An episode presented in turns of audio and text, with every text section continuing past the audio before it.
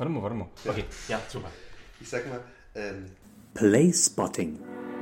Regisseur und Dramaturg Boris Motzki und Schauspieler Istvan Witzer unterhalten sich über ihre Lieblingstheaterautorinnen und Autoren und vieles andere. wir wollen ein bisschen über einen ähm, Autor reden, den wir beide sehr schätzen, dessen Werk wir sehr schätzen. Es klingt jetzt so, als äh, wäre er noch lebendig und säße auch irgendwo. Nein, es geht um Arthur Schnitzler. Der natürlich ähm, in Gedanken, äh, in unseren Gedanken jedenfalls, äh, immer im Kaffeehaus sitzt. Der immer mit uns im Kaffeehaus sitzt und natürlich wo? In Wien. Ja, genau, und Aperol trinkt und Schnitzel isst. Und wahrsch- wahrscheinlich auch gern, äh, wie hieß das Zeug? Der alte Klassiker äh, äh, Van Gogh trank Absinth, bis die Ohren Absinth. Genau, Absinth wahrscheinlich auch gern zu sich genommen hat. Und der erste Karlauer des Tages ist draußen, meine Damen und Herren. genau. Ja, er hat wahrscheinlich alles gerne zu sich genommen und mh, natürlich auch seine Umgebung wahrscheinlich gerne betrunken gemacht und eingelullt, um sie dann mit seinen, ähm, mit seinen poetischen Machwerken zu manipulieren. Goethe wäre vielleicht auch ein großer Schnitzler-Fan gewesen. Wahrscheinlich nicht, weil Goethe war ja vor allem ein großer Goethe-Fan. Eigentlich Goethe war ja Fan von sich selbst. Genau. Und ähm, Schnitzler wahrscheinlich letztendlich auch. ja, Ähm. wahrscheinlich wären sie sich auch ins Gehege gekommen, wie man es früher ausgedrückt hätte. Ja. Nicht so korrekt mehr heute. Aber weil sie natürlich äh, wirklich auch ähm, beides äh, Typen waren, die sehr, sehr viele, äh, äh, nicht nur Beziehungen äh, zu Frauen hatten, sondern auch sehr, sehr viele Affären, sehr viele Gleichzeitigkeiten. Ähm, und das, also die hätten sich wahrscheinlich so, ähm, also wahrscheinlich wären es so zwei Alpha-Tiere gewesen, die sich ziemlich den Rang äh, ablaufen hätten wollen. Genau. Genau, aber sie haben ja auch nicht gleichzeitig gelebt, sondern äh, Schnitzler ist ungefähr, also relativ genau 100 Jahre nach Goethe geboren und gestorben. Ne? Ja, es ist auch natürlich, ähm, es ist natürlich, auch wenn es da, äh, ähm, wie du sagst, ja auch Parallelitäten vielleicht so gibt, ist es trotzdem eine andere Mentalität Ja, ja. Des Schreibens ne, bei Schnitzler. Ich glaube, das ist ja tatsächlich auch was, was uns so fasziniert, weil man ja öfters auch Schnitzler schon so als alten Hut mal abgetan hat oder als eben nur wienerisch, nur österreichisch, nur Fin de siècle, Jahrhundertwende-Autor. Aber es, ähm, das, was uns, glaube ich, ja bis heute fasziniert, ist doch ähm, eine, eine, eine große Modernität, die wir, glaube ich, in den, äh, ähm, in den Themen finden und auch in der Sprache finden. Total. So, man muss sie ein bisschen entschlacken von teilweise sehr dann, äh, also dialektalen oder doch altertümlich gewordenen Ausdrücken. Äh, Genau wie man die Themen natürlich teilweise übersetzen muss, also sowas wie Ehrbegriff oder, oder Duelle, das haben wir ja Gott sei Dank nicht mehr so stark Ja, heute. ja. Aber ähm, wenn man die ein bisschen größer denkt, Liebe, Träume, Sterben, das ist ja auch mal so ein Titel gewesen äh, äh, der Sekundärliteratur, dann sind das natürlich, äh, ja, klingt so pauschalisiert, aber sind natürlich so zeitlose Themen. Absolut. Und äh, natürlich sind ja seine, seine männlichen, sind was immer, oder ja, männliche Hauptfiguren oder also äh, Leitfiguren, sage ich mal, ähm, ja immer gefangen in, in Sachzwängen, die natürlich dann oft mit sowas wie, wie Duellen oder äh, Spielschulden oder Ehrverletzungen zu tun haben. Aber interessant daran sind ja gerade auch, es sind ja nicht unbedingt diese Auslöser, sondern eben die, die, diese Sachzwänge an sich und diese Gewissens, ähm, äh, dieser Kampf, innere Kampf des Gewissens und so. Und das ist ja total was, was, was man äh, natürlich heute immer noch kennt, auch wenn es heute wahrscheinlich dann andere Auslöser oft hat. Und toll ist eben, genau wie du sagst, wie äh, plastisch Schnitzler das, das dann oft äh, darstellt. Ne? Äh, wie klar die, die Gedanken da geführt sind und wie sich die Gedanken äh, einer aus dem anderen ergeben, äh, abbrechen, assoziieren und so weiter. Also vor allem natürlich in seinen Monologen, ne? wie eben ähm, Gustl, Leutnant Gustl, ja, das ähm, ja, was zählt ja auch als, äh, oder gilt ja als der erste innere Monolog in deutscher Sprache, ne? und dann später eben die, die Else auch, Fräulein Else, wo man direkt eben in die, in die Köpfe und in den Gedankenprozess von zwei äh, Menschen ja, reingucken kann. Ich glaube, das ist so was, was nämlich sehr spannend ist, wie du es gerade beschrieben hast, ist schon, äh, diese, also diese inneren Monologe, Gustl und Else, die ja ähm, wirklich den Gedankenstrom äh, bloßlegen. Also das, was der James Joyce ein paar Jahre später dann macht mit Ulysses Hm. und das natürlich so ins Meisterliche führt. Das ist aber beim Schnitzler tatsächlich schon angelegt, weil er wirklich dieses Für und Wider, Entscheidungen treffen, Entscheidungen nicht treffen können, ähm, abwägen, diese Selbstzweifel. Es sind, also weil er das so, so plastisch äh, anschaubar darstellt, äh, in, den, in diesen Texten gerade. Und das ist, glaube ich, sowieso was. Er ist natürlich äh, nach außen dann der Frauenheld, wie man es früher gesagt hat. Und die Figuren sind teilweise dann auch so, so, so Macho-Wiedergänger. Aber sie sind immer gebrochene Figuren. Und ich glaube, das ist das Interessante. Es Total. sind immer zweifelnde und gebrochene Figuren. Total. Innen sieht es ganz anders aus. Genau, innen sieht es ganz anders aus und sie sind ja, ähm, sie sind ja dann teilweise auch wirklich so Anti-Frauenhelden fast, ne? weil sie sich ja, ähm, also erstens oft ganz starken Frauenfiguren, in Anatol zum Beispiel, ja ganz starken Frauenfiguren gegenüber äh, sehen oder auch in, äh, in Spiel im Morgengrauen zum Beispiel. Ähm, und sich natürlich in diesen Gedankenströmen äh, auch dann immer, immer weiter eben ent, entlarven oder ent, entkernen. Ja? Das sind ja manchmal wirklich so Schichten, die abgetragen werden vom, vom äh, Äußerlichen bis, bis in, ins Unterbewusste, ja? wo dann immer mal sowas rausbricht, Gedanken rausbrechen, die äh, von diesen Figuren, da sie ja ihrer Zeit und ihrer Gesellschaft so verhaftet sind, ähm, immer unterdrückt werden und ähm, dann eben nach und nach so brodelt das so nach oben. Und das hat Schnitzler wirklich wunderbar, ähm, ja, medizinisch könnte man fast sagen, da raus äh, seziert und ähm, geschafft, da zu präparieren in seinen Stücken, wenn man diese medizinische Sprache weiterverwenden will. Absolut, und sie sind natürlich auch so Gefangene der Gesellschaft, determiniert von diesen äh, Zwängen, die da diese, diese Jahrhundertwende-Gesellschaft, äh, natürlich gerade schon nochmal verstärkt da im österreichischen ja. KOK-System äh, mit sich äh, brachte, sozusagen. Und ähm, also das ist vielleicht nochmal ganz interessant, wenn man so Männerfiguren und Frauenfiguren ein bisschen vergleicht. Äh, in Das weite Land, was ich auch ein ganz großes äh, Drama von ihm finde, äh, das geht so aus, dass der Friedrich Hofreiter, der seine Frau ständig betrügt, äh, dann aber die Affäre, es gibt mal eine Affäre seiner Frau und äh, diesen jungen Liebhaber, einen jungen Menschen, erschießt er gnadenlos im Duell, er hat gar keine Chance. Und als die Frau komplett dann davon natürlich gebrochen und, und, und fertig ihn fragt, warum das denn hätte sein müssen, kommt dieser große Ausdruck, man will doch nicht der Hopf sein. das ist ein ganz gutes Beispiel, dialektal Hopf, ja, weiß man gar nicht mehr, was es eigentlich äh, heißen soll. Das heißt so viel wie der Gehörnte, der, ja. betrogene Ehemann. Der Hahnrei. Der, der Hahnrei. Das schöne Worte eigentlich. Vielleicht nennen wir Total. den Podcast einfach Hahnrei und Hopf. Sehr gut. Ja. eigentlich gar nicht schlecht. Ähm, und, aber man will doch nicht der Hopf sein, äh, ist natürlich ein Ausspruch, der genau diese Tragik zeigt. Nur aus verletzter Scham, aus einem merkwürdigen Ehrbegriff, der da draufgelegt wurde, ähm, wird jemand dazu Mörder. Ja? ja. Und gleichzeitig zeigt es natürlich, wie, wie dieser Hofreiter ist ja so eine schillernde äh, Figur. Ne? Das hat zum Beispiel Peter Simonischek gespielt ne? am Burgtheater so, ja.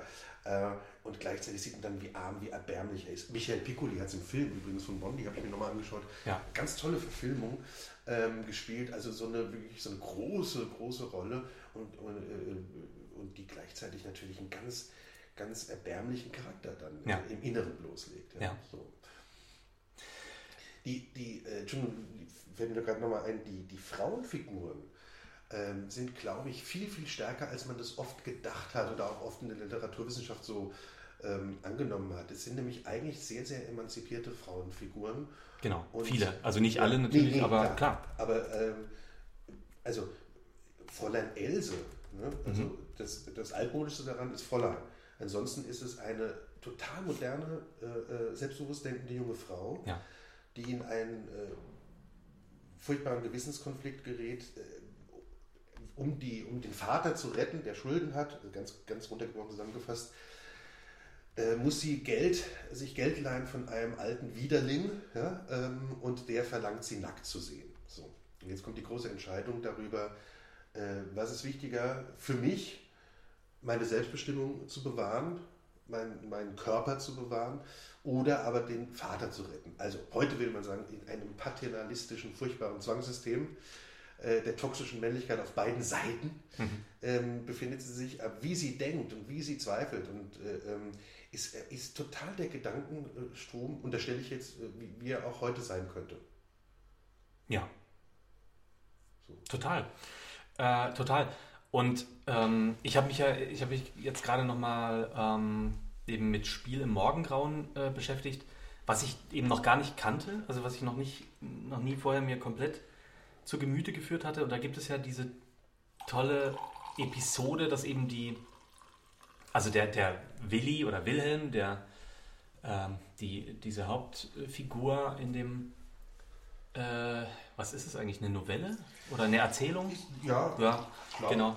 Ich glaube, zählt als Novelle sogar. Ähm, genau, also dieser, der, der, ist halt ein Leutnant ne, und muss, ähm, will für einen ehemaligen Kameraden, einen ehemaligen Offizier, der durch, äh, also der unehrenhaft entlassen wurde und ähm, eben Schulden gemacht hat. Äh, also er, hat aus einer Kasse was, er hat er Geld geklaut und äh, braucht sozusagen ganz dringend jetzt 1000 Gulden, was, was eine sehr große Menge war damals schon. Und äh, fragt eben den Willi, ob er ihm helfen kann. Und Willi, der immer mal so ein so Gelegenheitsspieler war, ne, der ähm, sagt dann, sagt ihm dann, ähm, ja, okay, ich versuche das mal zu erspielen und trifft sich dann mit so einer äh, auch wunderbar diabolisch äh, geschilderten Gruppe von, von äh, Männern, die da immer zusammensitzen nachts und, ähm, und eben spielen. Verschiedene, verschiedene Glücksspiele, also mit Karten und äh, natürlich um Geld spielen. Und ähm, ja, macht dann, macht dann äh, gewinnt dann, ja, und, und wird sozusagen wird dann spielsüchtig und, und überhebt sich aber total, verliert dann fast alles und verschuldet sich dann selber. Und ähm, er jedenfalls, es wird dann schon relativ am Anfang erwähnt, hatte vor, vor mehreren Jahren, hatte so eine ganz kurze, also so eine Nacht verbracht mit einer mit einer jungen Frau ähm, und hat ihr damals äh, eben Geld da liegen lassen auf dem Hotelzimmer, glaube ich, wo sie sich eben getroffen hatten und sie damit ganz tief verletzt, weil sie sich natürlich da als, ähm, als Prostituierte sozusagen äh, behandelt gefühlt hat. Ne? Und äh, jetzt in dieser Situation, wo er jetzt ist, äh, dass er eben wahnsinnig verschuldet ist bei einem Konsul, der innerhalb von äh, 24 Stunden, glaube ich, dieses Geld dann zurückverlangt. Äh, das sind jetzt eben angewachsen auf 10.000 Gulden, ähm, die er jetzt beschaffen muss. Wendet er sich an seinen reichen Onkel, an seinen vermeintlich reichen Onkel, der ihm, äh, wo er hofft, dass er ihm dieses, dieses Geld leihen kann. Ja, und äh, der ähm, entdeckt ihm dann aber, dass er das Geld gar nicht äh, zur Verfügung hat, sondern dass seine ähm, Frau, von der der Willi gar nichts wusste, dass sein Onkel eben mittlerweile verheiratet ist, dass seine Frau dieses Geld halt verwaltet und er gar keinen Zugriff darauf hat, weil sie das halt auch investiert hat in verschiedene Vermögen und sozusagen die Verwalterin ist und ihm immer nur ein bisschen Geld sozusagen monatlich äh, oder wöchentlich auszahlt. Und äh, er versucht dann eben sich an diese Frau zu wenden, heimlich, auch ohne dass der Onkel das äh, weiß, weil er das nicht möchte. Und entdeckt dann eben, während er sie trifft, dass das äh, diese verflossene Liebschaft von ihm ist, die er damals so tief gedemütigt hat. Ähm, die wohnt auch getrennt von dem Onkel, also das ist auch so eine, eine ja, relativ ungewöhnliche Beziehung. Und die beiden kommen sich dann wieder näher, also der Willi und, und die Leopoldine, diese verflossene Liebschaft von ihm, die jetzt mit seinem Onkel verheiratet ist, verbringen dann auch tatsächlich wieder eine Nacht miteinander und der Willi hofft die ganze Zeit, dass sie ihm vielleicht dieses Geld geben kann und äh, sie lässt ihm dann sozusagen 1000 äh, Gulden, glaube ich, äh, lässt sie ihm dann, äh, gibt sie ihm sozusagen wie als Entlohnung für diese Liebesnacht, womit er natürlich dann wiederum wahnsinnig gedemütigt ist, äh, weil das ja für einen Mann in der damaligen Zeit na, natürlich noch eine, ein, ein, ein, richtiger Schlag ins Gesicht ist, äh, als Prostituierter sozusagen behandelt zu werden und für einen Offizier, der er ja auch ist, ist das natürlich vollkommen undenkbar, ja. Und ja, sie macht es aber halt knallhart und ähm, ja, es, äh, es gibt ihm da sozusagen eine Retourkutsche für, für, für diese ekelhafte Behandlung, die sie eben ein paar Jahre vorher von ihm von ihm erhalten hat. Also das ist natürlich ein, ein, ein ähm, Frauenbild, was er da zeichnet, was äh, ziemlich revolutionär sicher auch war für diese Zeit, ja, oder relativ unerhört. Ja, weil es ist ja auch, äh, ich glaube, das ist auch was Interessantes beim Schnitzer generell, dass es immer mit einer unglaublichen Liebe zu den Figuren hingezeichnet ist, weil auch, auch äh, äh, so ekelhaft die sich alle teilweise ja, ja. verhalten, das ist dann wieder das, dass er einfach auch ein großer Menschenanalytiker, wie du auch sagst, vielleicht dieser Mediziner da immer wieder durchkommt, der so Psychogramme schafft, äh, gleichzeitig.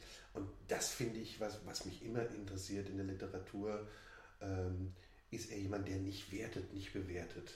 Total. Es gibt nicht äh, da moralische äh, Wertungen. Er ist sehr modern darin, wie er den Menschen aufzeigt, in, ja. aufzeigt in, in, in all seinen Facetten, von, von eben den, den positiven bis zu den schlimmsten äh, Zeichen. Da ist er übrigens ganz nah, und das ist ein vielleicht hinkender Vergleich, aber er ist ja ganz nah an, an Georges Simenon äh, lustigerweise, mhm. den Maigret-Autoren, mhm. der ja nun eher als Krimi-Autor bekannt ist, aber der auch äh, nie moralische Wertungen macht. Und, Stimmt, und ja. noch eine Parallele, das muss man aber leider auch sagen, oder das heißt leider, eigentlich ist es so, dass bei beiden Autoren die Figuren aber trotz all dem, was ich gerade gesagt habe, keine Chance haben und immer eigentlich scheitern und stürzen und scheitern.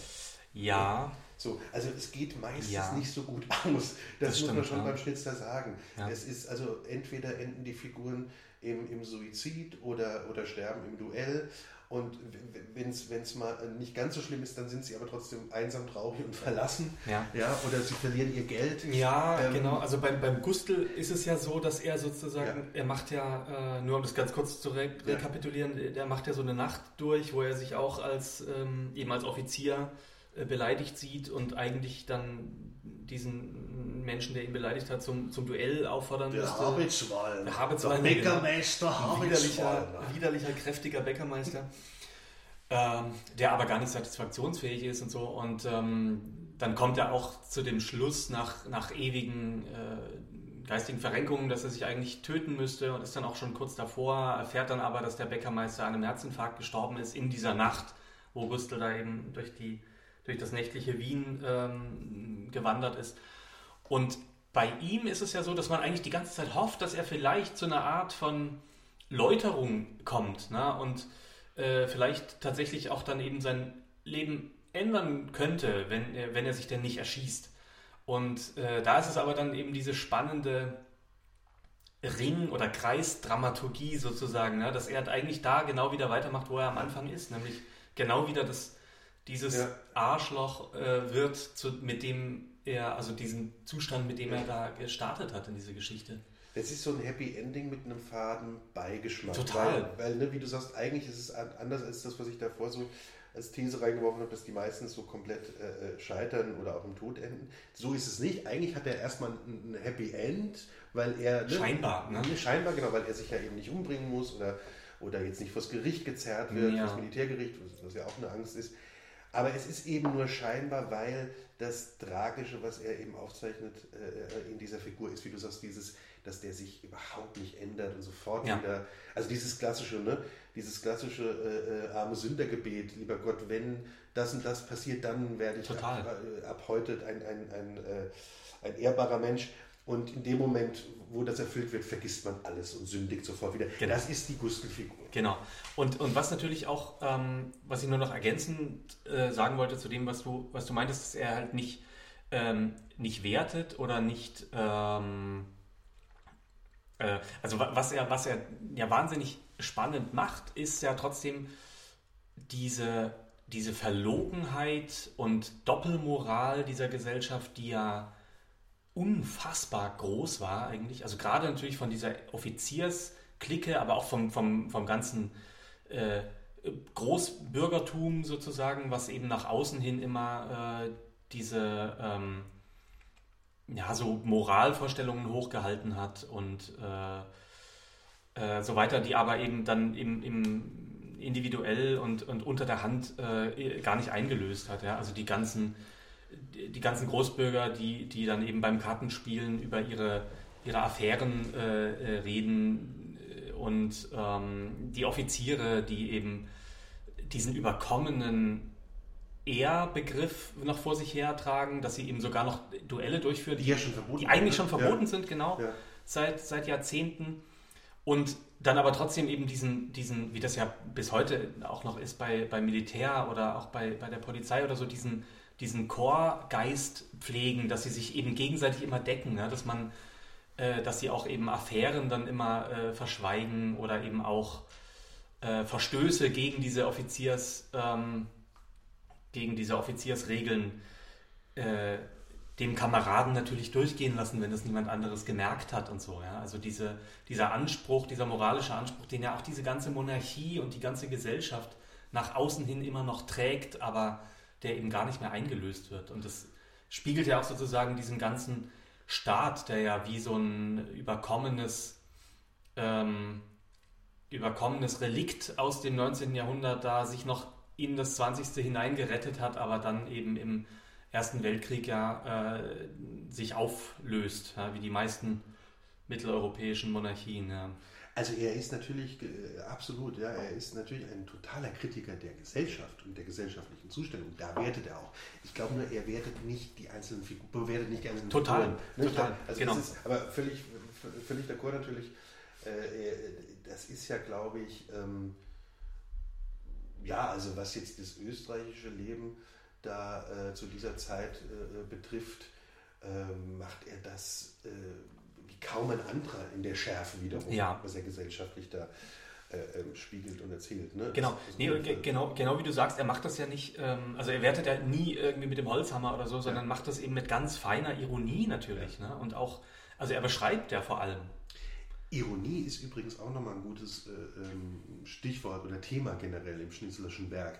Es steckt nämlich auf, äh, fin finden wir, glaube ich, beide, voll abgründigstem Humor. Total, Es ist, äh, äh, es, und der ist verschiedentlich. Der kann äh, situativ sein, ja, also Beispiel Gustl, wie der Kellner ihm die, die, die Brötchen, die Semmeln bringt vom Ja. Habelsweiner, den schon der Schlag getroffen hat. Ja. Das ist natürlich, steckt ja eine irrsinnige, perfide Komik drin. Total, ja. ja. Die hat dann noch gebacken, äh, sozusagen, und dann hat ihn der Schlag getroffen und, und äh, ne, gleichzeitig das letzte Zeichen des Verstorbenen zu dem, zu dem Gustl hin.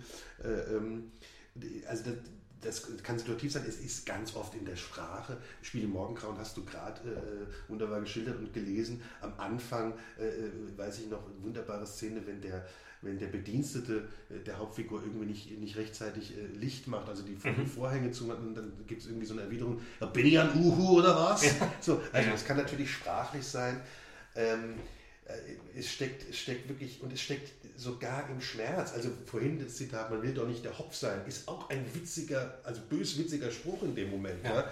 Ähm, Ja, und auch das, was ich ja, was ich gestern hatte ich das, glaube ich, ähm, ja geschrieben, dieses, äh, wo der, der Onkel kommt ja dann am Ende von, von Spiel in Morgengrauen, kommt er dann zum, zum Willi, der sich mittlerweile erschossen hat und äh, bringt ihn dann doch noch, hat doch noch irgendwie die 10.000 Gulden aufgetrieben, ja, und äh, die, der Regimentsarzt und sein, sein Bediensteter und noch ein anderer Offizier haben mittlerweile das, das Zimmer halt aufgebrochen, weil sie eben genau das schon befürchten, dass er sich da gerade erschossen hat und der Onkel kommt dann, kommt dann noch rein und ähm, eben auch total tragikomisch äh, will er dann zu dem äh, Neffen, der da eben offensichtlich bereits äh, erschossen in seinem Sessel liegt und äh, ja, aber Willi, ich hab doch das Geld, ich hab, hier habe ich doch die Gulden. Und äh, dann ist aber natürlich alles zu spät. Ja. wir haben uns ja, äh, kann man mal einflechten, flechten, ähm, kennengelernt über eine Schnitzlerarbeit zusammen. Genau, wir haben uns ja beim, bei der Arbeit am Leutnant Gustl kennengelernt, was äh, ja ein super, also eine sehr schöne Arbeit einfach war, äh, die wahnsinnig viel Spaß gemacht hat. Zehn Jahre her, ne? Auch jetzt schon. Ja, Wahnsinn. Wir haben das in Darmstadt im Staatstheater gemacht, als, als Monolog. Mhm. Äh, in der Bar. Das war ein Spielort, der tatsächlich eine Bar war, also die Bar, wo man auch zum Premierenfeiern oder, oder äh, nach einer Vorstellung hin ist. Genau, die ist dann für uns sozusagen das Kaffeehaus geworden teilweise. Genau. Oder, Und wir haben dich sozusagen Wien durchschreiten lassen in der Darmstädter Bar. genau. Äh, ähm, und das, was, was interessant war, was ich noch gleich, als wir uns da, äh, also äh, hatten irgendwie, ne, das Haus hat mir angeboten, das zu inszenieren und wir kannten uns, glaube ich, so ein bisschen nur vom Sehen Vom da. Sehen, ja. Äh, ich hatte da auch schon einmal gearbeitet als Gast. Und ähm, als dann klar war, dass wir das zusammen machen, hast du ähm, ja äh, sehr schnell erzählt, dass du mal diese Fahrt von Gustl, also die, die, was heißt die Fahrt, also die, die Plätze, die er aufsucht in dieser Nacht, die hast du mal als, als äh, Motorradfahrt oder so ähnlich gemacht. Stimmt, genau. Ich bin, ähm, aber das war tatsächlich, äh, nachdem ich erfahren hatte, dass ich den ah, okay. machen ja, werde, ja. genau. Das hatte ich, glaube ich, irgendwie vor, ja, also kurz nach der Spielzeitverkündung habe ja. ich, glaube ich, irgendwie im, im, späten Frühling oder im Frühsommer habe ich es erfahren. Und in den Sommerferien war ich dann in Wien, habe ich äh, einen äh, ehemaligen Kommilitonen, den Sönke, äh, besucht und der da damals dort gewohnt hat und bin dann eben diesen Weg, äh, den Leutnant Gustl macht, also habe versucht, das zu identifizieren anhand der, der Stationen, die im Text erwähnt werden.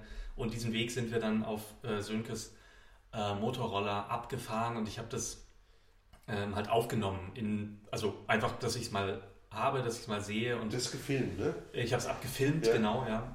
Ähm, auch noch mit einer Kamera, mit einer richtigen Kamera damals, weil, weil äh, die, die Kamera vom Telefon, ja. oder ich weiß gar nicht, ob mein Telefon damals schon eine Kamera hatte, wahrscheinlich ja. nicht. Stimmt. Und ähm, genau, auch vielleicht äh, mit der Idee, dass man das vielleicht dann auch verwenden könnte für die Inszenierung. Was Wir wollten es auch verwenden, ja. aber es war, glaube ich, einer dieser, äh, äh, einer dieser Fälle, bei denen wiederum der, der technische Leiter sagte, das ist uns nicht so recht. Mhm. Oder? Ja, ja, genau. Wir, wir, wir, konnten dann immerhin Video-Stills aus diesem Video äh, wir, haben wir gemacht als äh, Screenshots und Stimmt. haben die dann wiederum auf Dias ja. gedruckt und dann wurden die mit einem Dia-Projektor. Aber ich glaube, das glaub war sogar noch, das war glaube ich, das fanden wir dann noch besser als nämlich, ich glaube, naja. dann sollst du so ein Dia-Show wenigstens, also dann muss man es so benutzen, ja. das ist wirklich oldschool wiederum aussieht. Total, es, es, es hat ja. ja auch was, es hat ja. ja total was wieder von einer zeitgenössischen Performance, wo man sich über äh, alte Medien versucht zu definieren oder so. Ja, das aber es war eigentlich nicht der Plan. Eigentlich wollten wir es richtig nee. cool als Greenscreen äh, genau. Laufen haben, aber es war uns nicht so recht. Nee, es war uns nicht so recht. Und, und die, die, die, Beamer waren auch irgendwie für die Oper äh, reserviert Ach, und die konnte man ja. da in der kleinen da nicht, weil das irgendwie die Leitung da mal und wie auch immer. Ja. Aber, es, aber ähm, was ich eigentlich sagen wollte, es war, war ganz schön, weil man sofort, also du hast ja eben äh, äh auch, äh, äh, es war recht, recht schnell klar, dass wir beide wirklich große Fans von, von, Schnitzler, von Schnitzler und seinen genau. Werken sind. Ne? Also wir haben uns dann schon auch, äh, ja, wie jetzt über, über äh, einige damals natürlich gleich unterhalten, was wir toll finden, warum. Äh, ich habe dann als, als zweite Sache kurz danach Fräulein Else machen können, was auch, also genau als Monolog in der Bar. Auch in der Bar, ne? mit, genau. mit der Anna Hoffmann auch eine wirklich sehr schöne Arbeit war. Ähm, und, und damals gab es dann die Idee. Und den Reigen, ne? Den, den Reigen habe ich ja in Wiesbaden gemacht. Genau, genau. Aber klar, genau. Nee, erzähl. genau. Aber ähm, stimmt, den Reigen habe ich. Also jetzt, jetzt kommt man natürlich so ins Anekdotische. Ähm, der, der, Reigen, kann man ja noch nur ja. vielleicht dazu sagen, ist ja so Schnitzlers Paradestück, glaube ich, was ähm, am bekanntesten. Ich glaube, es ist das bekannteste, ist, weil es halt auch ja. das skandalöseste war. Ja, genau. Ja? Äh, man muss dazu vielleicht sagen, es, es, gab ja so einen Skandal, dass das Stück 80 Jahre lang verboten war. Und zwar genau. hat das Schnitzler selbst verfügt. Ja weil ihm es Unrecht war, dass es so, so, also so ein Skandalon draus gemacht wurde. Übrigens auch von äh, äh, rechten Idioten, ja, die da antisemitische Hetze betrieben total. haben. Ähm, es wurde, was auch interessant ist, aber von einem Gericht damals verfügt, äh, dass dieses Stück nicht sittenwidrig ist. Also damals hat, hat, schon die Kunst Gott sei Dank gegen irgendwelche komischen Moralvorstellungen. Genau. Und es gab auch, es gab ja in Österreich damals den Versuch von der, von der österreichischen Regierung, also ich glaube, der Kanzler war es damals, hat versucht, über ein, ähm, äh, über ein Instrument der, der Verfassung den Landeshauptmann von Wien, also das war, glaube ich, der Oberbürgermeister von Wien damals, zu zwingen, äh, der viel liberaler war und dem das völlig wurscht war, der meinte, die Theater sollen spielen, was sie wollen. Ähm, aber die, die äh, Bundes- oder, oder Staatsregierung war eben natürlich viel konservativer und er hat ihm versucht, ihn zu zwingen, äh, dieses Stück zu verbieten.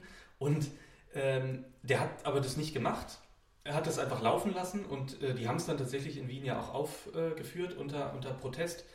Und ähm, da gab es dann, äh, der, der, der Landeshauptmann, äh, Bürgermeister ist dann von, von der Staatsregierung sozusagen vor, vor das Gericht gezerrt worden und hätte richtig Probleme bekommen können. Es ist aber durch einen Formfehler, ich glaube, weil der Kanzler es nicht unterschrieben hatte oder so, diese Anweisung, hat das Gericht das dann für nichtig erklärt. Also der, ähm, es wurde aber dann, wie du sagst, ja später sowieso ich bin mir aber nicht sicher, ob das in Berlin war oder in, in Österreich, also dieses Gerichtsurteil, ja. äh, wurde dann eben festgestellt, dass das äh, nicht, ähm, ja, ja, also nicht gegen die, oder dass die Kunstfreiheit eben dann doch wichtiger ist letztendlich. Ja, die, die Uraufführung war ja am, am DT in Berlin. Äh, 1920. Und Max Reinhardt, ne? Ähm, Max Reinhardt hatte, hat das in Wien inszeniert. Nee, der hatte es entdeckt und wollte es gerne machen, hat es dann aber gar nicht gemacht. Ah, okay. Äh, der, ich, der, der, der Regisseur, der es gemacht hat, ist heute gar nicht mehr bekannt, der Name. Aber äh, bekannter und, und, interessanter ist, glaube ich, dass die Gertrud Eisold mhm. damals, die war Intendantin zu der Zeit. Äh, weil Reinhard hatte schon wieder aufgehört am DT und die Gertrud Eisold hat äh, sich dann auch vor das Stück und vor den Autoren gestellt äh, und gesagt, das wird auf jeden Fall gespielt. Also die hatte wahnsinnig mutig reagiert. Ähm, und äh, genau, jetzt haben, haben, wir sozusagen die, die Begleitgeschichte erzählt. Worum geht es im Reigen? Es sind äh, zehn Szenen von Paaren. Äh, einer wird immer sozusagen oder eine weitergereicht und es stellt äh, sozusagen immer äh, den Liebesakt äh, ähm, dar, also und, und, und einen davor und einen danach und genau. definiert genau. die Stände durch sozusagen. Ne? Es beginnt also bei der Dirne und, und dem Soldat. Der endet beim Grafen, glaube ich. Ne? Und beim Grafen der Dirne. Ne? Wieder, genau. Ja, da ist der Reigen dann sozusagen komplett. Aber äh, also den Liebesakt stellt es ja sozusagen letztendlich nicht, also nicht offen nee, dar zumindest. Die, die bekanntesten Gedankenstriche äh, in der Literatur. Wie ich in einem Artikel für die FAZ geschrieben habe, um es schnell reinzubringen. Nein, äh, genau wie du sagst, es wird ausgespart. Und das ist ja auch das, was so, was so lustig ist, dass man sich damals an den Gedankenstrichen sozusagen so aufgerieben hat. Ja, also es war, ja. es galt als ganz obszön, dass Schnitzler diese drei Gedankenstriche hinmacht, wo man schon natürlich wusste, was es Wurde als pornografisch bezeichnet genau, und als, genau. als äh, dass ja. es in seinen Stücken zugeht wie im Bordell. Ja. Aber natürlich war es auch eine, eine, oder hat es die Gesellschaft als, als Riesen, die konservative, die konservativen Teile der Gesellschaft haben es eben als Riesenprovokation natürlich aufgefasst, dass man eben dieses, äh, sage ich mal, diese serielle Monogamie, die innerhalb aller ähm, oder vieler ähm, Ehepaare natürlich in, in Wirklichkeit ablief, Absolut, einfach äh, eben ja. dargestellt hat und, und ja. ähm, also da entlarvt er natürlich genau total, dieses, ja. dieses Bigotte, was du, was du auch vorhin schon angesprochen hast und gleichzeitig muss man natürlich sagen, äh, äh, es wird also sozusagen nur in Gedankenstrichen der Akt dargestellt, aber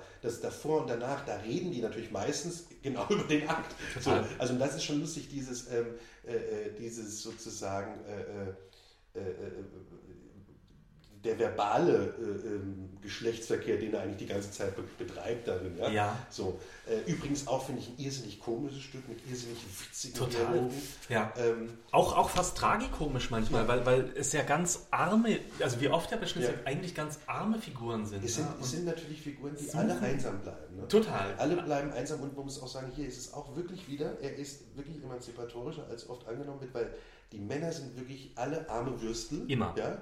Und, sind sie äh, letztendlich ja und, immer und, und, und, keine bemitleidenswerte, sondern auch wirklich Trottel. Oft, ja. ja. So, äh, natürlich teilweise dann auch mit, mit, mit dem Hang zur Tragik. Und die Frauen sind eigentlich ganz emanzipierte äh, äh, ähm, Figuren, die natürlich noch gefangen in dieses, äh, äh in dieses Korsett in dieser Korsett Gesellschaft sind, klar. Genau, ja. Aber die oft eigentlich in den Gedanken und in dem, was sie als Subtexte dann auch da haben, äh, viel cleverer, Versuchen da viel selbstbestimmter, ja. viel überlegter sind, reflektierter als die Menschen. Was natürlich in diesem patriarchalen ähm, Gesellschaftssystem auch nochmal provoziert hat, zusätzlich. Ja, ne? ja.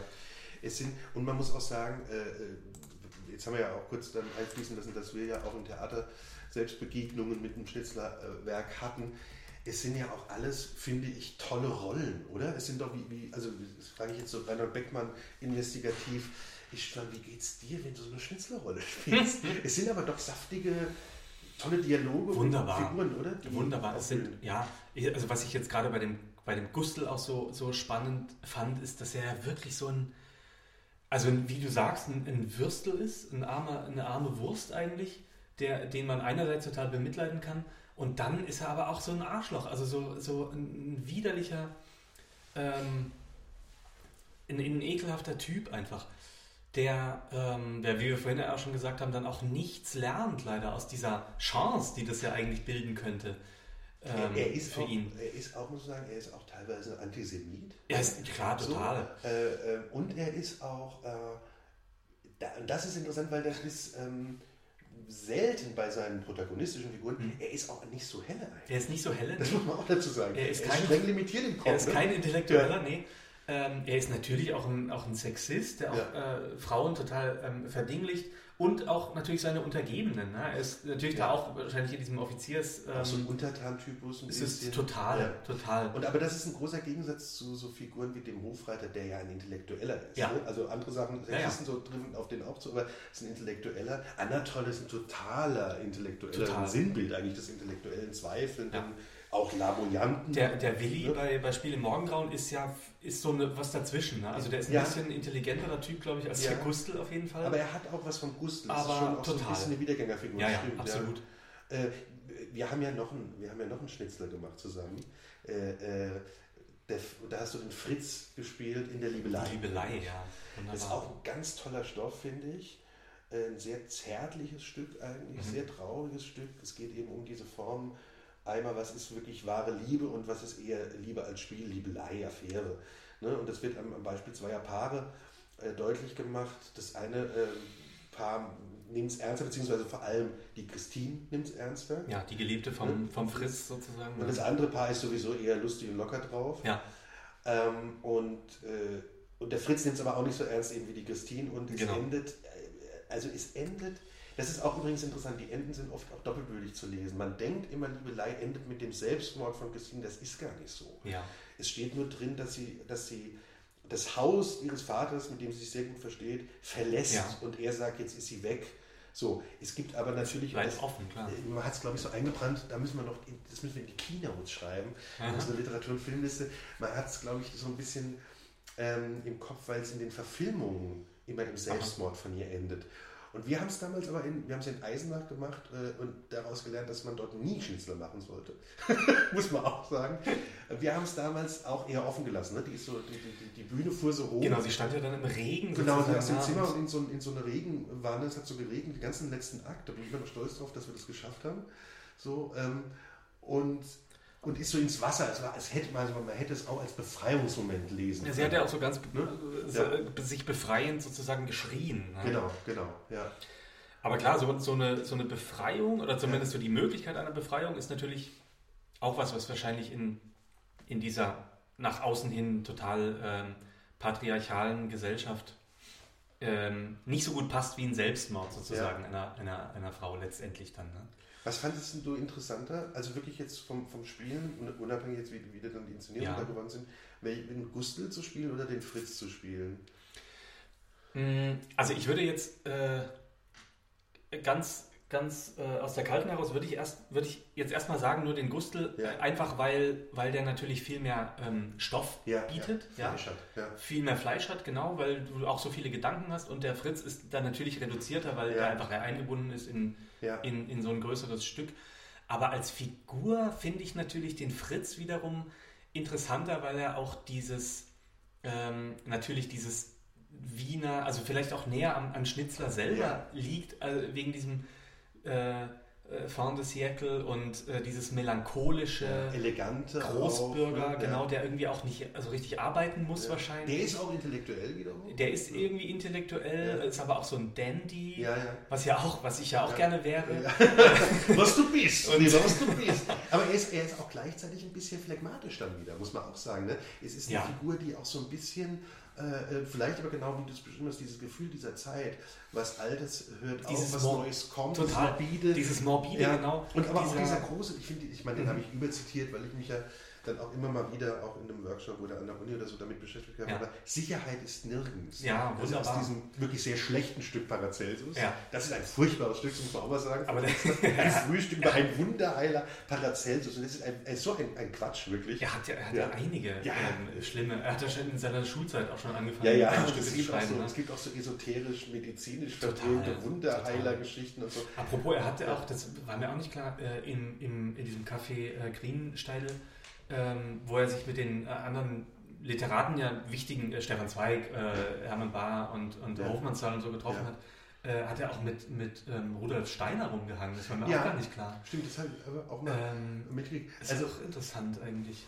Genau, und, und, und in diesem Aber in diesem Äh, Band, aber ich- den, man, wollte- nee, nee, ich meine, ja. den man wirklich nicht lesen muss, Ja. gibt es aber ein tolles Ende, weil da kommt dieser Satz, äh, ähm, ich kann es jetzt nicht genau aus dem FF Ja. zitieren, aber ob, ob Wachen, ob Träumen, ob Sterben, Sicherheit ist nirgends. Und ich glaube, das ist wirklich die große Überschrift Total. über die Figuren, was du gerade gesagt Das hast. ist ein wunderbares, eine wunderbare Überschrift, auch für, die, für diese Zeit natürlich, ne? weil ja auch Vielleicht auch für diesen Podcast. Äh, für- Wunderbar. Äh, nee, es war ja tatsächlich eine Zeit, ähm, wo also nicht nur äh, Anspruch und Wirklichkeit immer weiter auseinandergeklafft hat, gesellschaftlich, moralisch ähm, und so weiter, äh, sondern es ja wirklich auch mit, mit ähm, neuen Erkenntnissen in der Wissenschaft und so weiter Ja. es ja zu wieder ganz neuen Verunsicherungen gekommen ist, die Ja. ähm, äh, also zum Beispiel kam, glaube ich, 1905, aber das ist ja ungefähr Ja. die Zeit, hat ja Albert Einstein die spezielle Relativitätstheorie äh, veröffentlicht und äh, wo sozusagen die, die scheinbare Sicherheit äh, von, von Raum und Zeit plötzlich dahin war, ja? wo Einstein ja gesagt hat, dass die Zeit einfach, je nachdem, wo man sich befindet und äh, wie groß Gravitationskräfte sind und so weiter, unterschiedlich abläuft. Also Total. Und wir haben natürlich gleichzeitig, das wollten wir sowieso auch drauf kommen, die Entdeckung der Psychoanalyse. Sigmund Freud. Also Absolut. Nachbar, gedanklicher Nachbar äh, und auch geografischer fast Nachbar in Wien. Sigmund Freud, der natürlich mit seiner äh, bekannten äh, Theorie ähm, ja damals wirklich revolutionär ähm, also das Psychogramm von Menschen gelesen hat, äh, ne, muss man jetzt nicht alles auspacken über ich etc., ist klar. klar, Aber, aber, der natürlich wirklich, es gibt ja diesen tollen Brief, ähm, an Schnitzler. genau, mit Ja. der Doppelgängerscheu, ist auch ein super Wort Super, irgendwie. ja. Die haben sich nämlich wirklich nie getroffen und man denkt Ja. immer, es ist komisch, weil man denkt eigentlich, die müssen miteinander lange Gespräche Ja, gut, bei der haben. Netflix-Serie Freud habe ich aber gesehen, dass der Schnitzler, Ja. der ja da nur so ein Hanebüchener, wirklich Dandy ist, Ja, und auch so ein Sidekick, Trottel. der gar nicht, ja, So ein Trottel, und, aber Freud ist ja auch jemand, der eigentlich nur immer auf sein Bart guckt und schaut, ob er gut geschnitten ist. aber gut aussieht dabei. Ja, ja, ja aber, weil der Bart gut aussieht. Ja. Aber, das, Aber egal. Die, aber die ist Ähm, wirklich, das ist leider ja. auch nichts, also sie hat uns ja schwer enttäuscht. Ja, schade. Nicht, nicht weil wir werktreue ähm, Menschen sind, aber weil die Nee. so, nie, weil die so gar nicht mal ein bisschen in die Tiefe taucht oder auch nicht in Humor dann taucht, sondern so ein komisches Fantasy-Zeug dann wird. Ja, Ne? total. Ähm, Aber- aber egal.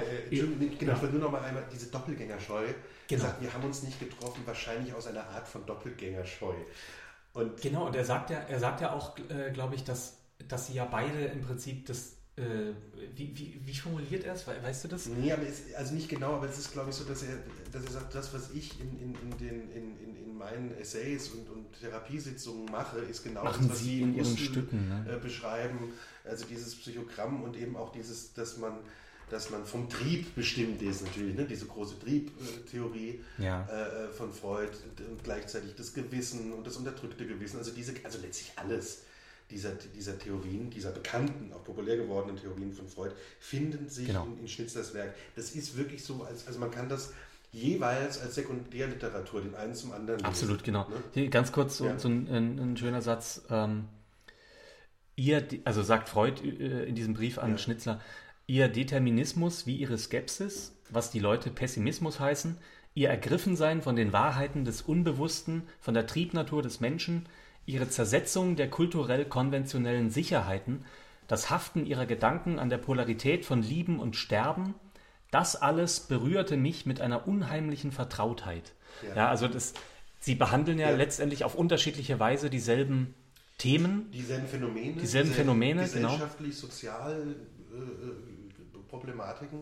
Und, Und, und sie haben natürlich auch beide den jüdischen Hintergrund. Entschuldigung, hat auch viel damit zu total, tun. ja, ne? auch, ja, genau. Ähm, genau, also die, die, äh, das jüdische Bürgertum damals natürlich Ja. auch als, ähm, als, als eine Art äh, Triebfeder in, in Wissenschaft, äh, Ja, Kunst. Als natürlich wirklich sehr intellektualisiertes, sehr feingeistiges, äh, sehr sensibilis- sensibilisiertes und auch schon sich damals wehren müssen das gegen diese aufkommenden rechten Tendenzen, Ja, die ja da schon natürlich. komplett da waren und die ja auch äh, ähm, äh, Freud leider ja am eigenen Leibe spüren musste Ja. und, und, und, äh, und Schnitzler ja auch in, in seinen äh, und Schnitzler eben auch ja. durch ne, bei den Aufführungen und ähm, äh, oder bei der Zensur auch. Und äh, Schnitzler hat das übrigens auch ganz ähm, toll, weil nicht so ähm, nicht so äh, äh, reißerisch, sondern ganz fein äh, verarbeitet in noch einem großen Stück Professor Bernardi. Genau. Das auch ein ganz tolles Stück ist, weil er da sozusagen Medizin und Antisemitismus und gesellschaftliche Konventionen alles zusammenbringt. Ne? Ja. So. Ähm, Professor Bernardi, wunderbar. Und bei, bei äh, Der Weg ins Freie ja in ähm, Ja. ähnlicher Form auch. ja, ne? das ist einer der wenigen Romane. Aber genau. Ja. Ähm, wobei das auch vielleicht nochmal, wenn wir jetzt wieder so ein bisschen aus, aus äh, Literaturwissenschaftliche käme, Mhm.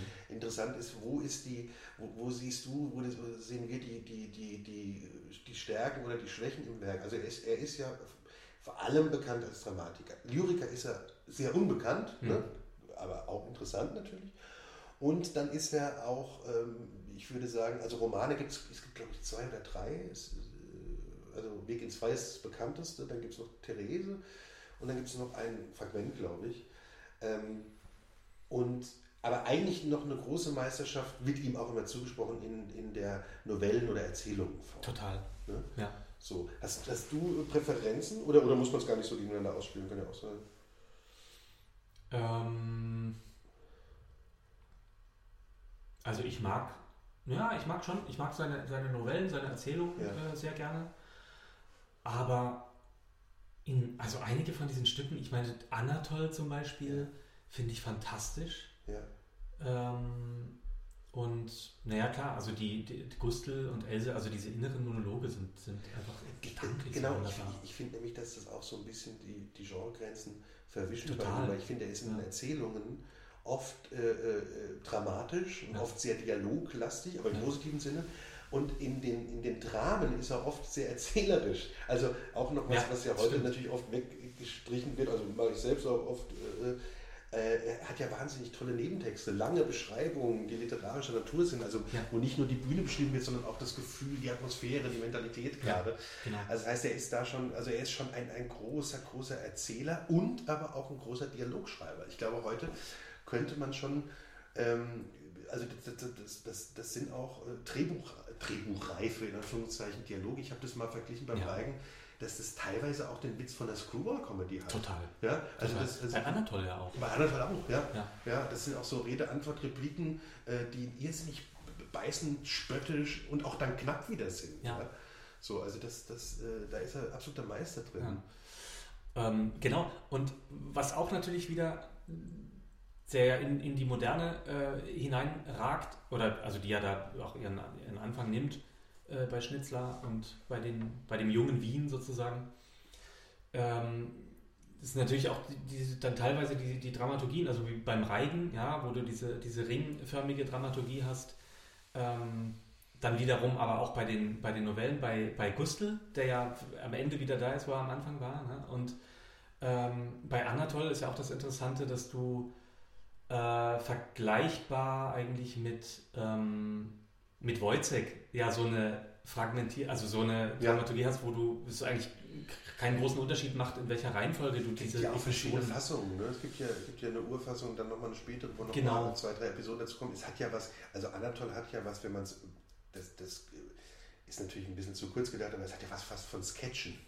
Ja, Es hat was ja. fast von, oder, oder Sketches, wäre Ja. richtiger, von Skizzen eben, Hm. äh, episodischen Skizzen und wie du sagst, man kann die Reihenfolge teilweise ähm, nicht ganz beliebig, aber man kann sie auf jeden Fall variieren Ja. und man kann auch wirklich eine ganze Episode weglassen und es, es hat ähm, ist ein ganz modernes, äh, ganz moderner Stoff, weil auch dieser Anatol-Typus, der wie gesagt vorhin schon mal sehr natürlich auch lamoyant immer sein, Hm. ne, also welcher Frau ähm, äh, traue ich nach, welcher gebe ich mich jetzt mal hin, äh, der damit auch vielleicht ein bisschen auf die Nerven gehen kann, aber es ist natürlich ein, ein komplett modern denkender, zweifelnder Mensch. Total, total zweifelnd und total ja auch, ähm, also fast an sich verzweifelnd. Ne? Ja, und auch- auch wenn er das wahrscheinlich ja. gar, nicht, gar nicht vor sich selber Auch- ähm, zugibt. Auch Aber das, komplett das, lost, ne? Also muss Lost heute wäre es und- jemand, wo außer der prokrastiniert die ganze Zeit, weil der Absolut. eigentlich nichts macht, sondern immer nur labert mit Ja. seinem Freund. und, und eben aber auch, äh, ohne das wahrscheinlich sich einzugestehen, aber von einer, von einer unheimlich starken Angst ja, Äh, getrieben ist und, und also einer Bindungsangst einerseits, aber dann natürlich auch einer großen Sehnsucht. Ja, und dann aber auch dieser Lebensangst, Vergänglichkeit. Das Ja, ist natürlich auch dieses Memento. Mori, ist, ist den Schnitzerfiguren auch eingeschrieben, Absolut. dass sie immer sich vor dem Tod fürchten, auch schon in jungen Jahren. Der Ja. Tod, das ist übrigens auch was, der Tod schwebt eigentlich immer über allen, die ganze Ja. Zeit über allen Figuren ist Ja. es schon dieses, ähm, Naja, das ist das Wienerische. Das ist nämlich, glaube ich, nicht immer das Damoklesschwert-Tool, sondern es ist auch so ein bisschen der Begleiter. Das ist auch nicht nur negativ gesehen. Ne? Nee, So. und manchmal ist es ja sogar auch eine, kurz eine Sehnsucht Ja. oder so nach Ja. dem Tod, Ja, dann aber trotzdem wieder eine Angst. Ja. Und er ist, also Ja. wie gesagt, genau, wie, das ist wie der gesagt, Gefährte. er ist, genau, er Also ist es immer ist- dabei. gibt ja dieses tolle Georg Kreisler Chanson, der Tod, das muss ein Wiener sein. Und das ist es natürlich wieder. Ich meine, das ist ja auch schon tot geredet wahrscheinlich, aber das ist beim Schnitzer sehr, sehr stark drin. Ja. Ähm, ich finde sowieso, man könnte, wir könnten noch mal ganz kurz darauf eingehen, über das Thema Österreich. Es war auch lange Zeit so, oder ist auch heute manchmal so ein Gegenargument, dass man sagt, ah, die Schnitzlerstücke, die funktionieren, wenn, dann nur in Österreich oder wenigstens nur im, im süddeutschen Raum, auch äh, ne, wegen des Dialektes oder so. Äh, ich sehe es komplett anders, ich glaube, du auch. Ähm, Finde ich das, auch. das hat man auch beim kritischen Volksstück, ne? also bei, bei, bei, bei Horvath wie bei Kreuz hat man das auch Ja. oft gesagt. Ich finde auch da äh, stimmt es nicht, aber Nee. wäre nochmal wahrscheinlich wirklich eine, eine, eigene, äh, eine eigene Sendung wert.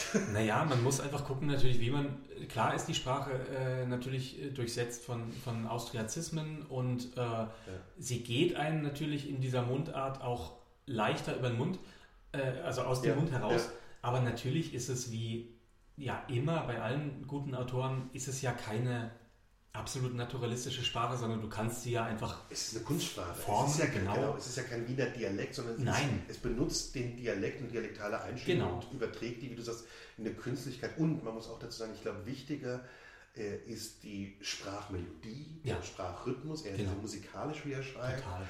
Äh, dem nachzuspüren, wenn man das heute nochmal so machen will, das ist, gilt natürlich auch so ein bisschen als altmodisch, aber ich finde es sehr lohnenswert, weil es wirklich auch eine sehr schöne Sprache ist. ja. absolut, ja. Ähm, also ich finde, wie, du- genau, wie, wie du sagst, dass man das total machen kann. Aber das Lustige ist, dass es wiederum andererseits von Österreichern auch die Meinung gibt, na bitte in Deutschland könnt ihr das ja nicht machen. Ja. Also ich erinnere mich, wie ich in Wien damals äh, äh, inszeniert habe und äh, gesagt habe, wir, wir machen äh, äh, Gustl und Else und dann war die erste Frage, aha, habt ihr einen Österreicher im Ensemble? Nee, aber, ja, aber, aber, aber die Else. Und ich gesagt, nee, das ist auch keine Österreicherin. Ja, aber bitte, das kann doch niemand spielen. Und dann kam, der, kam mein Hauptdarsteller und sagte, naja, an der Burg spielt jetzt der Meyerhoff den Bernardi. und ich sagte so, ja, aber der ist ein wunderbarer Schauspieler, warum denn? Noch der Meyerhoff ist doch kein Bernardi. Und da gab es wirklich in der Presse, in der seriösen, großen Ja. Tagespresse damals, gab es Unmut drüber, also wir sprechen nicht über die Krone oder so, sondern wirklich in der großen Presse gab es Unmut drüber, dass ein, und, äh, äh, dass der Pief Genes äh, Bernardi spielt. Ja? Aber, aber äh, nur äh, in diesem Ja. Zusammenhang fand ich so schön, dass bei euch vor, wann war das, vor zwei Jahren, äh, bei dem Horvath, Ja. der einzige Österreicher sozusagen den Preußen gespielt hat. Genau, das war, Im- im- genau, das, das, das, äh, wir haben hier am Platz ja der Das hat, ja- hat, ja- hat ja gut funktioniert. Genau, haben wir einmal Geschichten aus dem Wienerwald Ähm. gemacht und hat, hat, wie du sagst, da hatten wir den österreichischen Kollegen ganz bewusst als den Preußen besetzt, wir gesagt wir drehen es mal ganz bewusst. Wunderbar. Ja. Ähm, übrigens auch natürlich gibt es eine Nähe zum Horvath. Ne? In der Klar. Einsamkeit der Figuren, in der Verlorenheit der Figuren. Es gibt ja diesen wunderbaren, äh, tief traurigen, aber auch tollen Satz im Wienerwald, äh, man ist und bleibt allein, Mhm. sagt der Oskar. Und man ist und bleibt allein ist zum, könnte die Überschrift für den Reigen sein. Absolut. Ne? Also die, die, die sexuelle Vereinigung sehnend, dann auch äh, ist die kurz erfüllt und jetzt bleiben aber alles einsame Menschen. So, Genau, Das genau. ist äh, auch ein ganz großes Thema, dass der Mensch irgendwie nicht aus sich raus kann, dass der Mensch äh, äh, äh, alleine bleibt, alleine stirbt. Also auch das letztlich jetzt Ja. äh, wieder, bis beim Vater damit, jeder stirbt für sich alleine, aber das hat auch was damit zu tun, ja. also man merkt, wenn man, wenn man so länger drüber redet, der greift, äh, ne, also man kann in verschiedene Richtungen und Parallelitäten auch kommen, wenn man, wenn man sich mit Genau. Künstler Es beschäftigt. liegt, es liegt immer, es liegt eine wahnsinnige ähm, äh, Sehnsucht, eine, eine Sehnsucht nach, äh, vielleicht auch eine Liebessehnsucht immer drunter, die aber nie eingelöst werden kann, weil die Figuren eben gleichzeitig eine Bindungsangst haben. Ja. Und Das, deshalb ist der Anatol, ich, Ja. Ich komme immer wieder drauf, der Anatol auch wirklich so ein moderner Typ, weil das ja eigentlich unsere Generation, also ich sage jetzt mal unsere, ich bin Jahrgang 80, ist ja immer noch auch sehr dafür bekannt, so bindungsneurotisch zu sein. Mhm. Jetzt, jetzt gibt es ja wieder so eine Bürgerlichkeit und, und drehte sich wieder, man ist dann doch wieder mehr mit auch Ehe mit Kindern so, aber es gab ja, oder vielleicht noch, noch mal mehr die Generation davor, Mhm. galt doch sehr als so eine Bindung, also wenn man sagen wir so, die, die, die Woody Allen-Generation, den Ausdruck mal so benutzen darf, weißt du, aber diese, diese neurotische Generation Ja, der ja. 70er Jahre ist ja eine totale Anatol-Generation eigentlich gewesen. Ja. So, äh, also von den Männerbildern, sage ich mal. Ja, ne? absolut. Dieses immer zweifelnde, um sich drehende, aber auch, auch eben äh, ähm, selbstmitleidige. Ja. So, ne? ähm, ja, also Genau, wir haben äh, äh, beim Gustl äh, und bei der Liebelei sehr unterschiedliche Erfahrungen von der Rezeption gemacht. Ne? Glaube ich. Ähm, ja. Die Qualität selbst kann man ja wirklich nicht beurteilen. Aber man muss schon sagen, dass der, dass der Gustl wesentlich positiver aufgenommen wurde vom, vom Presseecho, wie aber auch so vom, vom, vom Publikumsfeedback äh, in Darmstadt, als jetzt die Liebelei in Eisenach. So, also man muss da jetzt gar nicht spekulieren, woran es da äh, gelegen haben mag, aber wir haben ja den Leutnant Gustl auch nochmal in Eisenach gemacht und lustigerweise in einem Kaufhaus. Ja, stimmt. Und das, das hat nämlich super funktioniert. Der wurde sehr positiv aufgenommen. Genau. Ne? Das war auch ganz lustig, weil, Entschuldigung, weil, du da, nur ein, weil wir haben davor beschrieben, dass wir es in der Bar durchschritten haben, hier in Darmstadt, in Gustl und in Eisenach sind wir wirklich aber im Kaufhaus rumgewandert, von ja, der Bettenabteilung genau. über die Möbel. Das war schön, genau. Das, das Publikum, lustig, ja. das Publikum ist ja sozusagen mit, äh, mitgewandert, was ja, ja, In, der, in der Bar in Darmstadt äh, statisch, also die saßen ja da so um die Bar herum und ich habe mich auch mit um die Bar herum bewegt sozusagen. Und äh, in dem Kaufhaus waren wir da sozusagen alle in Bewegung und das Kaufhaus wurde dann halt auch mit, mit Rolltreppen sogar und so ja. wurde dann eben zu, zu Wien, zum, zum nächtlichen Wien. Ja, und wir haben es auch so ein bisschen eventisiert, sage ich mal. Die haben auch irgendwie äh, davor einen Sekt gekriegt und, und ja. Wiener, irgendein Wiener Essen bekommen. Ja. Äh, das hatten wir, das wollte ich vorhin noch sagen, wir haben ja in Darmstadt dann auch ein Schnitzler Festival bekommen damals, was echt eine schöne Idee des damaligen Schauspieldirektors war. Ähm, das hieß Liebe Träume sterben. Das fing an mit dem Briefwechsel Schnitzler-Sandrock, was, mhm. was äh, die Kollegen Karin Klein und Uwe Zerber gelesen haben. Genau, er war ein großer Briefeschreiber auch. Ein großer Briefeschreiber, auch ein großer Tagebuchschreiber übrigens. Ja, oh ja. Und auch, ähm, äh, also das ist schon fast widersprechend, äh, Jugend in Wien. Heißt es Jugend? Doch, Jugend in Wien heißen die Erinnerungen. Ne? Ich glaube, ja. Er hat seine Autobiografie nämlich nur angefangen zu schreiben und ähm, die heißt Jugend in Wien. Ich habe jetzt gerade mal in den Bücherschrank den Blick gelenkt, sehe sie aber gerade nicht von mir, aber jedenfalls ähm, kommt er gar nicht so weit, äh, weil er so detailliert schreibt, ja. weil er eigentlich jeden Tag beschreibt. Das ist wirklich eigentlich wie ein Tagebuch zu lesen. Jetzt bin ich aber auch schon wieder abgeschnitten, was ich meinte. Ist, äh, genau, Schnitzler-Festival. Genau, es fing an mit diesem Briefwechsel. Dann haben wir den Gustl, den wir schon rausgebracht hatten, mhm. von dir gezeigt, äh, mit dir gezeigt. Und dann gab es das Gastspiel Reigen, was ich in Wiesbaden mit zwei Kollegen gemacht hatte. Und dann gab es noch nachts die Premiere vom Fräulein Else. Und das war natürlich, also für uns als Schnitzler-Fans, aber auch fürs Publikum, so wirklich ausverkauft, Super. war schön. Ein, ja. ein toller Abend, sich mit dem Werk so äh, konzentriert, äh, konzentriert ne? ja und in verschiedene Richtungen auch gehen, ja. also vom, vom schon Total. eher, ich habe den Reigen damals sehr komödiantisch inszeniert, mhm. ähm, während natürlich der Gustl äh, auch seinen Humor, glaube ich, hatte, aber schon natürlich ein tragischeres Ding ist und die Else auch. Ja. Ähm, also man konnte dem da ganz, ganz toll nachspielen, so das, ähm, das hat, hat großen Spaß gemacht. Äh, die dies, aber was ich so merke in Gesprächen, wenn man sich mal über Schnitzler unterhält mit Kollegen mhm. äh, oder auch wenn ich mit meiner Frau immer wieder das Gespräch mal habe, es gibt auch Leute, die diese Faszination, die wir jetzt schon eine Stunde fast bereden, überhaupt nicht teilen. Also ja, meine Frau sagt immer so, ja, Schnitzler, ja, das ist ganz ja. interessant, aber naja. Also ähm, es ist genau wie es Kollegen gibt, äh, mit denen ich über Schnitzler rede, die sagen, oh Gott, langweilig, altbacken, ja. äh, ähm, äh, alttestamentarisch, äh, äh, sexistisch. Ähm, ist ganz witzig, äh, äh, ist ganz witzig. Oder? Es ist so, es ist interessant, es ist ein Autor, der auch. Anscheinend polarisiert so ein ja, bisschen. Ja, polarisiert. Oder? Ich habe ich hab immer den Eindruck, es gibt so, aber vielleicht ist es auch so eine These, die ich mir so ein bisschen zuschreibe gerade. Es gibt so Autoren oder auch Werke, also wir hatten das beim Werther zum Beispiel, ja. ähm, den ich früher gehasst habe als Stoff und jetzt haben wir eine tolle Inszenierung, hat, mhm. hat die äh, Britt Kowiak gemacht bei uns.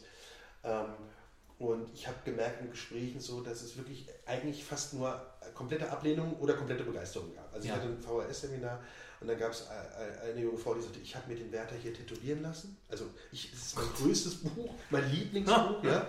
Äh, sie zitiert irgendwie jeden Tag. Also, aber auch interessant, weil die hatte wirklich eine Obsession dafür. Ja. Aber also ganz konnte es wirklich argumentativ auch begründen, war jetzt nicht irgendwie merkwürdig, sondern aber sie war wirklich äh, komplett da drin, da, da verliebt in dieses Werk. Und es gab andere, auch teilweise ältere Leute, die sagten, ah, das mussten wir in der Schule lesen, warum, furchtbar, und auch jetzt muss es auch noch im Theater sehen.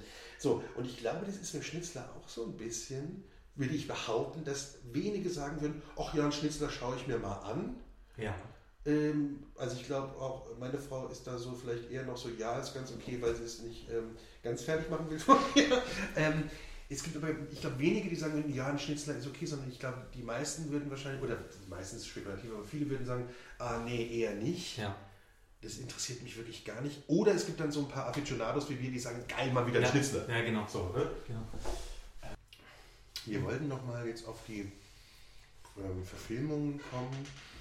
Äh, es gibt also, eigentlich wurden ja, sehr viele Sachen von ihm verfilmt, teilweise öffentlich. Mehr, ja, mehrmals, genau. Also der Gustl, äh, Gustl gibt zum Beispiel eine sehr lustige, äh, ja, natürlich heute ein bisschen museal anmutende Fernsehverfilmung mit Peter Weck, im lieben Peter Weck als Gustl und mit Hans Moser als Habelswalder. Von John Olden damals gemacht. Es gibt, eine, es gibt natürlich auch viel abgefilmtes Theater. Es gibt, aus, Ja. es gibt eine interessante Gustl-Fassung, weil sie wirklich ähm, sehr, sehr äh, anders das, den Stoff bearbeitet, nämlich mit einem Prozess dann gegen Gustl Ja, aha. von der Josefstadt aus den 70ern, hatte ich glaube ich auch mal gegeben.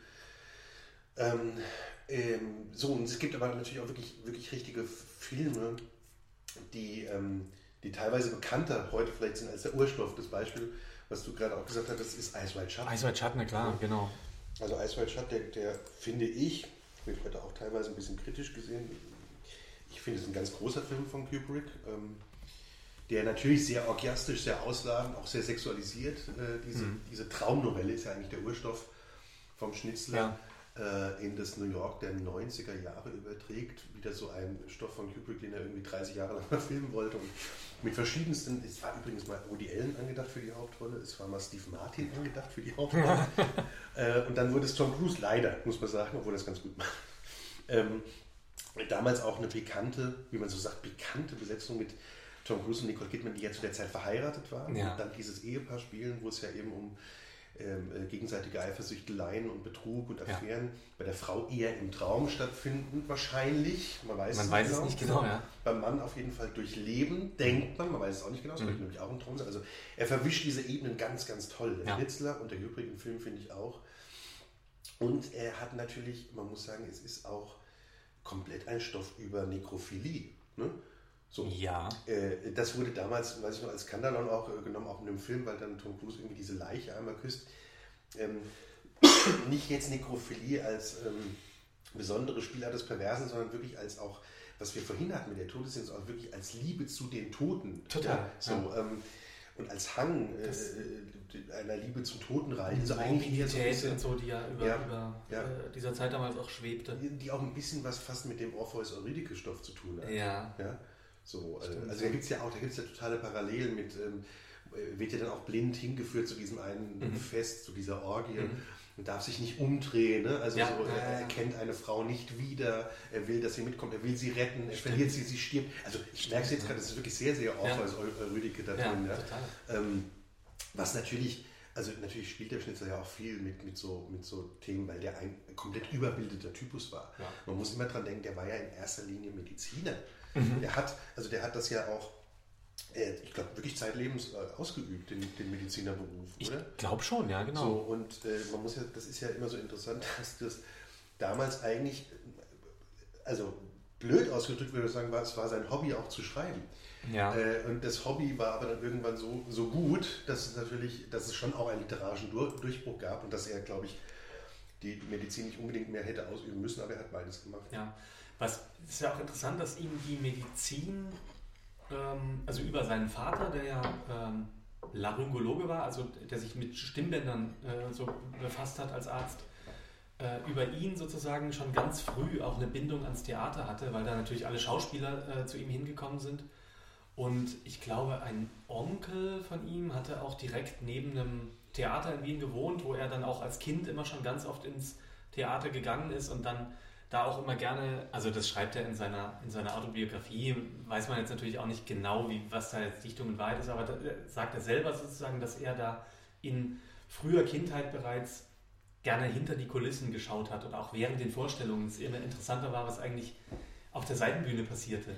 Und äh, das ist natürlich auch was, was, was dann letztendlich in seinen Stücken ähm, zum Vorschein kommt. Die Autobiografie ist natürlich auch interessant, weil sie eine komplett literarisierte ist. Total, Man weiß auch ja. nicht, was ist Dichtung, was ist Wahrheit.